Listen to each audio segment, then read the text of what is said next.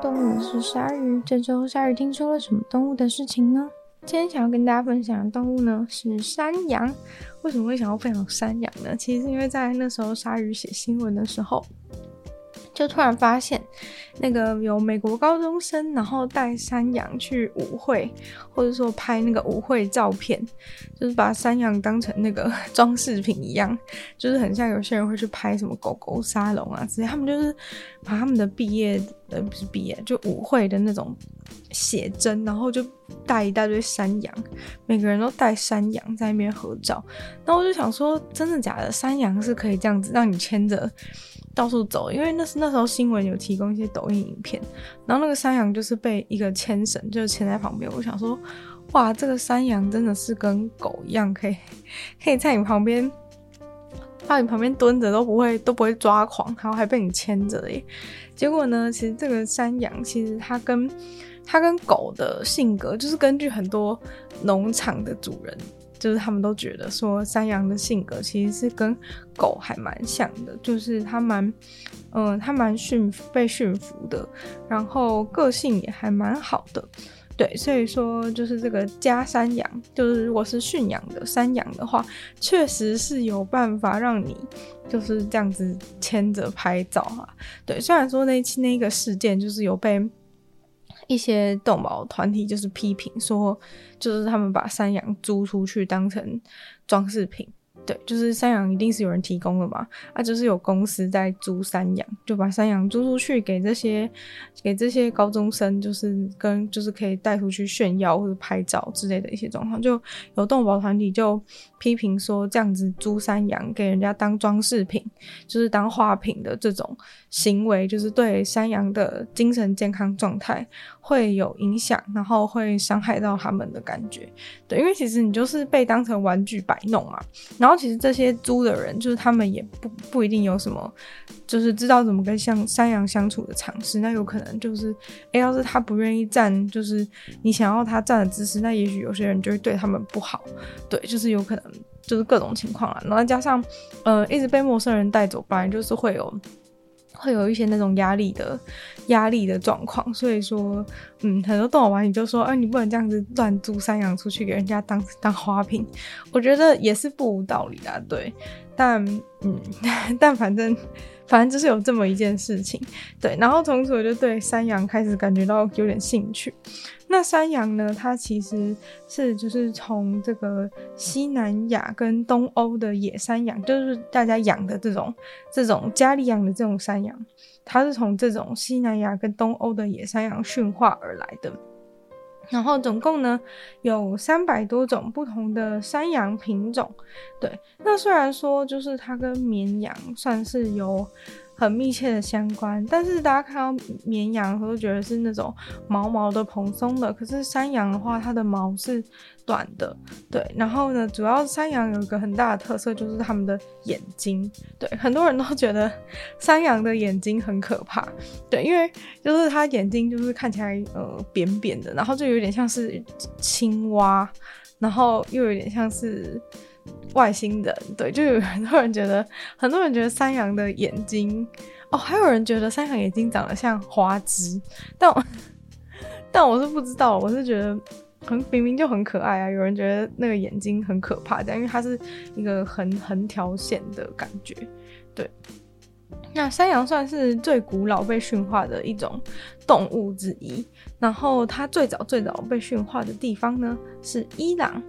那山羊之所以会那么早被驯化，一定是因为它是一个就是对于生存非常有帮助的牲畜啊。像是在世界很多地方，就是会有羊可以产羊奶啊，或是它的肉可以拿来吃山羊肉，或是它的毛皮就可以拿来做成衣服。所以对于古代的人来说呢，山羊就是这些东西都非常好用。现在其实还是很多人会喝就是山羊奶啊，或者吃这个就是枸杞山羊乳酪之类的一些制品。所以说。呃，山羊对人类的那个就是饲养牲畜而言，是一个价值还蛮高的、价值蛮高的一种动物。那山羊的脚是它一个很大的特征嘛。大大多数的山羊呢，天生都有两只脚，不管是雄性或是雌性的山羊，都会有两只脚。那曾经有出现过呢，好多个脚的山羊，曾经出现过的是有多达。八只脚的山羊，那这个其实是很罕见的状况啦。那这个罕见的基因应该是遗传造成的。那有时候就是人驯养这些农场的动物啊，都会希望他们不要有脚这种危险的利器，因为如果就是养的动物有脚的话，他们有可能就会在饲养环境当中用这些脚。造成其他的动物受伤的状况，所以说，呃，常常都会想要透过基因改变，然后去繁殖出不会有长角的这个动物嘛。那其实像牛的话呢，就是人类已经成功，就是去养出就是都不会有角的牛，来方便就是在农场里面饲养。但是山羊的话呢，完全没有成功的繁殖出这种。呃，稳定的没有脚的山羊，原因是因为呢，山羊它的脚跟它决定性别的基因是有很密切的相关，所以说你要是把山羊的脚，就是这个基因拿掉的话，它的性别的部分呢也会有相关的影响，就是会造成一些造成一些繁殖上的缺陷等等的，像是呢，就是如果你把两只经过基因筛选然后没有角的山羊。让他们去繁殖之后呢，通常会在他们的后代发生，就是这个山羊是双性山羊的状况，那就是它也不是雄性的山羊，也不是雌性的山羊，所以说就会造成一些性别的问题，繁殖上的问题。然后这些双性的山羊通常呢都是不育的。然后它们的角呢，主要的材质呢是由角蛋白还有其他的蛋白质而组成的。然后平常的时候，就是比如说打架或者是用来防御敌人呐、啊，然后保护自己的领土啊，都会去用到它们头上的角。那山羊的话呢，它们是反刍动物嘛。那反刍动物的话，通常就有很多个胃。山羊的话就是有四个胃，总共就是由瘤胃、腕胃、半胃还有皱胃组成的。对，然后跟其他哺乳类的反刍类动物一样，它们都是属于偶蹄目动物。前面有稍微提过，这个山羊细细长长眼睛看起来像青蛙、花枝或是外星人，让有些人就是不是很喜欢山羊，就觉得哦好可怕哦，就觉得它眼神总是透露着一种不友善的感觉。但其实山羊啊，它们这个眼睛就天生的，就是它没有什么不友善啊，它天生就是长这样，不要这不要这样子排挤它。它的这个眼珠子，瞳孔的部分。不像我们人类是圆形的嘛，椭应该是椭圆形啦。但 山羊的话，它是像是一个横线水平的狭缝状的瞳孔，就有点像是一个那个叫什么螺丝一字的螺丝螺丝的感觉，或者是像是一个静止的符号，就是一个水平狭缝状的瞳孔。那这个瞳孔的部分是黑色的，然后山羊的眼白。当然是就是白色或是黄色的，所以说呢，就是它在这个黄色的眼白的对比之下，就会看起来它的这个瞳孔的横线是非常的明显。那其实它这个横线状的这种瞳孔，其实是可以帮助他们看清楚四面八方，就它可以看的范围是非常的广，它的横向的范围是非常的广的，因为它眼睛这个。横形的形状，所以整个附近呢，整个周围它都能看得非常的清楚。但是呢，这个横形的眼睛是有一点点小缺陷，就是说它唯一的缺点就是它没有办法看清楚来自上面的敌人。所以说，如果有人要下山羊的时候，是从上面下它，通常他很容易就会受到惊吓，因为他就是比较容易看到是四周围。但是你从上面 跳下来的话，他可能真的会被吓烂。所以说，野外的山羊啊，他们都喜欢会爬在很高的地方，就是因为他们呃在高的地方往下看，才不会就是有人诶从上面冲下来，这样他就会觉得很害怕。那山羊如果被吓到的时候，有时候会呈现一个麻痹的症状，他们是还活着的，可是它就是有点像人类，就是晕倒，或者是对，反正就处 呈现一个会呈现一个。呃，有一点瘫半瘫痪的状态，就是它没办法动，然后就僵在那边。对，然后有时候你从上面吓它的时候，它就会产生这样子被吓到的这种瘫痪状态。对，其实它就是对，就是晕，就是晕倒了。所以说，不要随便吓山羊，好不好？虽然说很多人觉得那个山羊被吓到样子很可爱，但是就是 不要这样子，还不要这样欺负他们。对，所以说。这个眼睛啊是有它的优点，但是也有它的小缺点存在的。那山羊的一个印象，还有就是关于它们的胡须跟脚一样的，就是呢，公的山羊和母的山羊都是可能有胡须的。然后许多种类的山羊，就是在这个它的呃下巴的下面，就是都会有都会有胡须，然后也有可能会加上肉垂。肉垂的话，就是会感觉像从他脖子下面会有会有两侧就是垂下来的一个皮或是肉的感觉，对，就是从他的这个头下面会有脖子的地方会有一些垂下来的肉，所以其实这个胡须啊跟这个肉垂啊，还有他的眼睛的这个眯眯眼的形状，其实它不是眯眯眼，它就是只是它的那个眼睛的形状是。它眼睛的形状是一条线的，所以说会感觉给你一种就是有一点有一点不友善的感觉。那这个的话呢，其实就是其实就是会让它看起来很像有一种老人或者是就是精神不太好的形象。所以这也是有些人不喜欢山羊的原因，但其实这也是让山羊看起来很可爱的原因。对，就是它的眯眯眼啊，然后胡须啊、肉垂，看起来像是一个小小老人的的可爱的感觉。关于这个山羊的饮食，很多人就听到山羊，对他们印象都说啊，那个山羊就是跟牛不一样，他们什么都吃。对，就是他们很 确实是几乎什么都愿意吃，就是他们只要是闻起来有植物的味道的东西，他们其实是很愿意去尝试各种不同的食物。然后，所以这也导致就是会有人看到他们有在吃纸啊，或是吃纸板的一些情况，都是因为他们觉得这个闻起来啊有。可能就是有这个植物的味道，可能纸就是还有残留植物的味道。那他只要闻到这个味道，他就觉得啊，那可能是可以吃的东西，他就会吃吃看。对，所以说山羊真的是一个很可爱的动物，就是他们会很愿意去尝试吃一些有的没有的食物，但其实。山羊就是真的超会去尝试吃，但如果是真的不能吃的东西，它还是不会吃。只是有人可能就会看到说，哇，还吃什么奇怪的垃圾之类的，但它其实不会真的吃下去。如果它吃了都发现不能吃，它就吐出来。只是它是一个愿意尝试的动物。那就是它们的舌头啊，据说是上面有比人类还要多一倍。就是比人，就是是人类两倍的味蕾，所以说他们可以尝到的味道啊，是比人类还要更加丰富。然后山羊他们吃的这个吃的东西、啊，就是主要当然就是吃草啊，真正吃的东西就吃草或者吃些树根等等的一些东西，但是呃跟。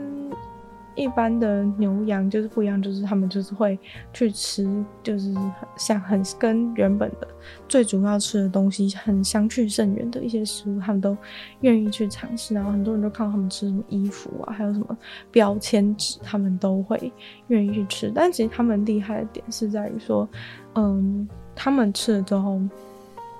不会怎么样，等于他们的耐受度呢，其实是蛮高的。就算就是，比如说很苦的东西，吃起来很苦的东西，或是可能稍微有毒的东西，山羊其实都是可以顺利的撑过去。要不然他们每天在路上乱吃，早就吃死了。就是因为他们有办法，就是去耐受这个有一点可苦或者有点太毒的东西，他们是可以承受的。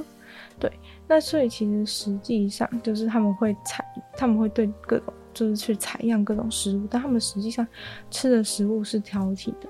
就他们就是主要就是吃各种不同的草类，然后阔叶植物啊之类的，反正他们就是很多植物都吃，有毒的植物也像刚刚讲的有毒的植物呢也可以吃，但是其实真的是除非他们真的超饿，要不然他们不会去吃那种就是有就是比较。比较像类似垃圾的、类似垃圾的食物，对。然后呃，山羊呢，通常都是放养的，就是你很少会看到山羊就是被关在关在了围栏里，是为什么？是因为山羊呢，他们就是非常擅长跳跃，然后所以基本上呢，你用什么栏杆围围着它，他们其实都很容易就直接跳出去了。那所以说呢，就是除非你是养几只，就是那种家里养几只，那它可能就是跟你感情很好，它不会跑走。但是如果你养那种一大群，就是真的商业上的话，就是你用一个围栏，它一定会一定会跳出去。就是山羊它们的山羊，它们体能非常的厉害，脚非常厉害，所以它可能就会会会直接跳出去。对，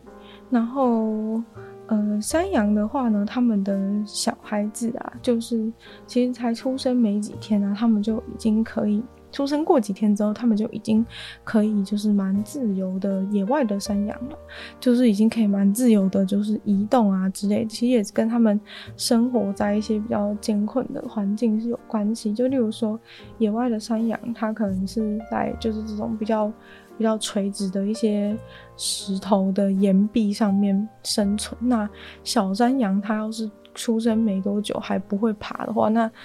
还不会在那边跳的话，它就是会直接从那个山壁上面摔下去，这是一个很现实的问题。所以说，呃，山羊他们就是天生就是非常的敏捷，然后有办法在很多不稳定的地方攀爬，保持平衡的能力都都很厉害。所以呢，这也是就是如果你是养的山羊的话，你会发现哇，这你养的这个反刍动物竟然会爬树诶，对，就是因为可能你养在你家里，就它不会有不会有就是岩壁那种那么那么倾斜那么垂直的这种。这种环境，但是呢，树不就是直的吗？树的话，他们可能就会直接这样直的爬上去。他们真的爬树能力超强，然后各种测试围栏啊，他们都直接轻易逃脱。因为你要想看他们那种，就是这虽然是驯养山羊，但是野外的山羊是可以直接在垂直的墙壁上面走路诶。所以说，你这种围栏就是对山羊来说是到底是算什么？像野外的山羊就是。其他的一些，其他一些比较知名，像网络上就有很知名的影片，就是有那种野外的山羊，就是它会直接，就是它会直接，它直接在爬水库，就水库的那种坝不是很垂直的整个吗？它可以在水库的垂直壁上面爬，就是就是那就是一个，那就是一个直的墙啊，那就是完全就是一个垂直的墙。它就可以直接这样子往上爬，没有任何，就是没有任何工具。你人类爬东西不是都要一直用一个什么钉子，然后就敲进墙壁里，然后再一点一点的往上爬吗？那山羊都完全不用，那山羊就是直接只要稍微一点点小小的凹槽，它就可以直接附着在上面。那这个跟山羊的脚的构造也是非常有关系的。那山羊的脚构造就是它们前面两个蹄呀、前面两块蹄是会可以可以分得很开的，就像是一个嗯，那两个蹄就有点像是你比一个耶，就是很像一个剪刀一样。那它这个蹄是可以完全分开，分得非常开。就如果说在很很崎岖的墙面上等等说，它可以把它的蹄整个角度啊，就整个撑开，让它分散力量，或者是去抓住这个很垂直的墙面，让它整个。卡在墙边上，那其实更重要的是它后面，它后面下面的那个就是脚的部分啊，材就是材质是很像很像橡胶的感觉。然后那橡胶特色就是什么？橡胶特色就是它摩擦力超大，像一些杯垫什么不是都用橡胶吗？就是这样就可以让它比较不会比较不会在桌上不会滑嘛。那其实山羊它的那个。山羊它的这个脚上面就是有像橡胶一样，你在爬的时候，除了用前面两个两个蹄可以夹或者是分散或者戳进去，后面的这块橡胶呢，就是可以完全让它产生一个非常大摩擦力，可以直接直接卡在，就是直接。卡在这个这个垂直墙面上，所以说不管是多么垂直，而且我觉得你看，我觉得看山羊爬墙，你真的可以看那种影片看一整天，因为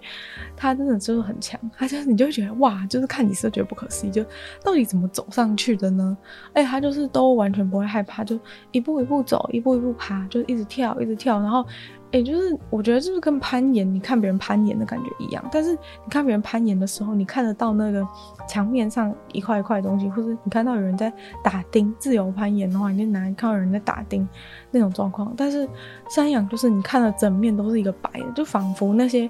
攀岩的那种一块一块抓的东西都是看不到的。就是对山羊来说看得到，但对你来说看不到，你就觉得那整边就是一个平，完全是平的墙，而且是人造的。你要说那种一般的石头啊，可能还比较容易有一些凹凸不平，因为是天然的嘛。但是人造的水库的的这个水坝，完全就是一个垂直的水泥，它竟然有办法就是找到地方，就是可以这样子卡住，然后就就。还是可以往上爬，而且上去有的时候上去容容易下来难啊。像人类下来不是都是用垂降的吗？人类下来都用垂降，但山羊就是还是一样，就是照着用走了下来。对，照着用走下来，而且它走下来的时候，就是都是完全不让你觉得有一种很很担心他的感觉，就是他们动作真的很敏捷，然后。然后跳的每一步呢，都是精准，就是都是精准计算过，只能这样讲。然后就算他们要往前跳去一个很远的地方，他们也从来不会觉得恐惧。我觉得真的就是这样，就是如果你从小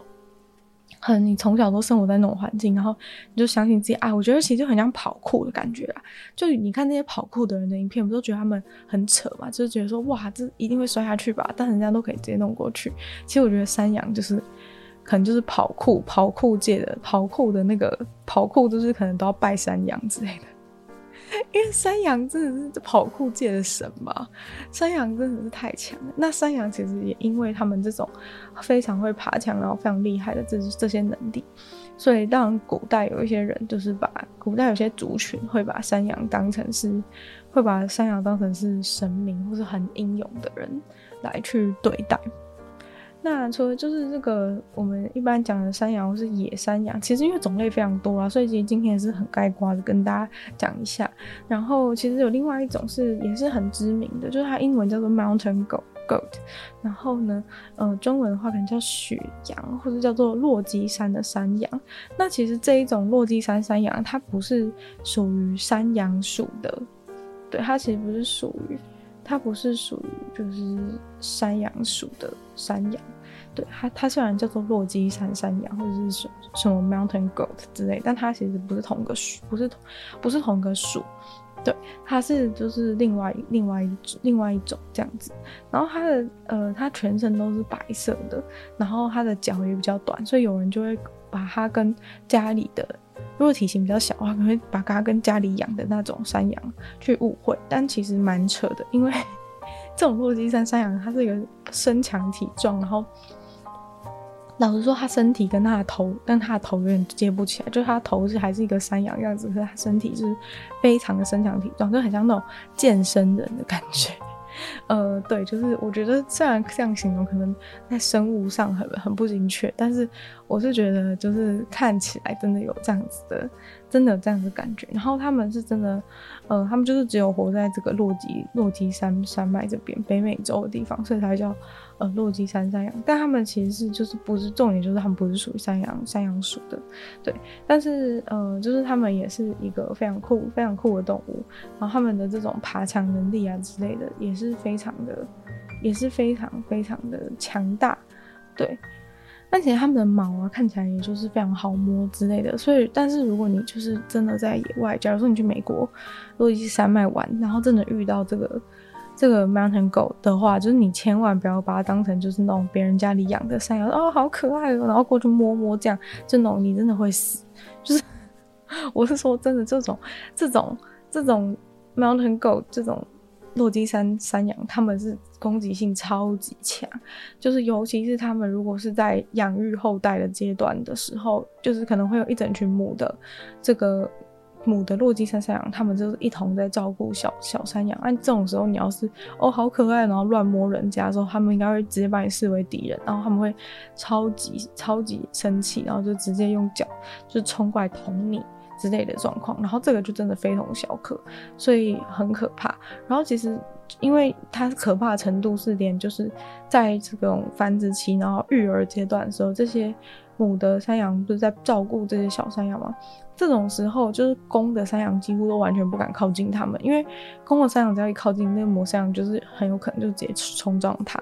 然后就是公的山羊其实很害怕，所以公的山羊都不敢靠近。所以如果说公的山羊都不敢靠近的话，那你敢靠近吗？所以说就是建议你不要去给人家摸头，或是做一些就是近距离靠近，让他们觉得就是你侵犯到他领土的一些状况，要不然他们是非常强大的。他们是就是强大到就是足以压倒一就是体型最大的成年人，对，就是可能像 NBA 球员之类的，就是他们都可以直接就是把他扳倒，所以说就可能还要直接把他扑倒，然后再用脚撞你这样。所以说，呃，就是千万不要千万不要不要去不要去惹这种那个落基山山羊，就他们看起来非常的无害，就是白白的，好像家里养的山羊。但是呢，你要是去弄它，尤其是我觉得很多人会会犯的错误，就是因为他们的小孩，他们的小孩比较小，你就比较容易误会成家里的山羊。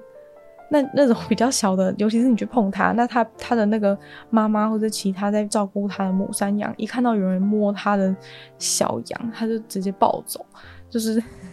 直接触犯人家禁忌。所以说，就是大家真的在野外，如果你去落基山玩的话呢，有幸可以遇到这个落基山山羊的话，千万不要去乱摸人家。那今天听说动物就到这边结束了，再次感谢订阅赞助的会员燕大男子 James K U 毛毛黑牡丹小 Z Z，就希望其他有缘支持下一创作的朋友，可以在下方找到 Patreon 的连结。如果喜欢这集关于山羊的内容的话呢，欢迎大家把这集推荐给其他就是也可能喜欢山羊的朋友。那如果就是喜欢我节目的话，就可以在 Apple Podcast 帮我留星星，写下评论，对我们节目的成长很有帮助。那还有其他时间愿意。收听更多的话呢，可以去听我的另外两个 podcast，其中一个是女友的纯粹不理性批判，没有时间更长的一些主题性、议题性内容；另外一个的话是鲨鱼，会在每周二、四、六用十分钟时间跟大家分享一些新闻性资讯。就希望听说动物可以期待每周五跟大家相见啦，那我们就下次见了，拜拜。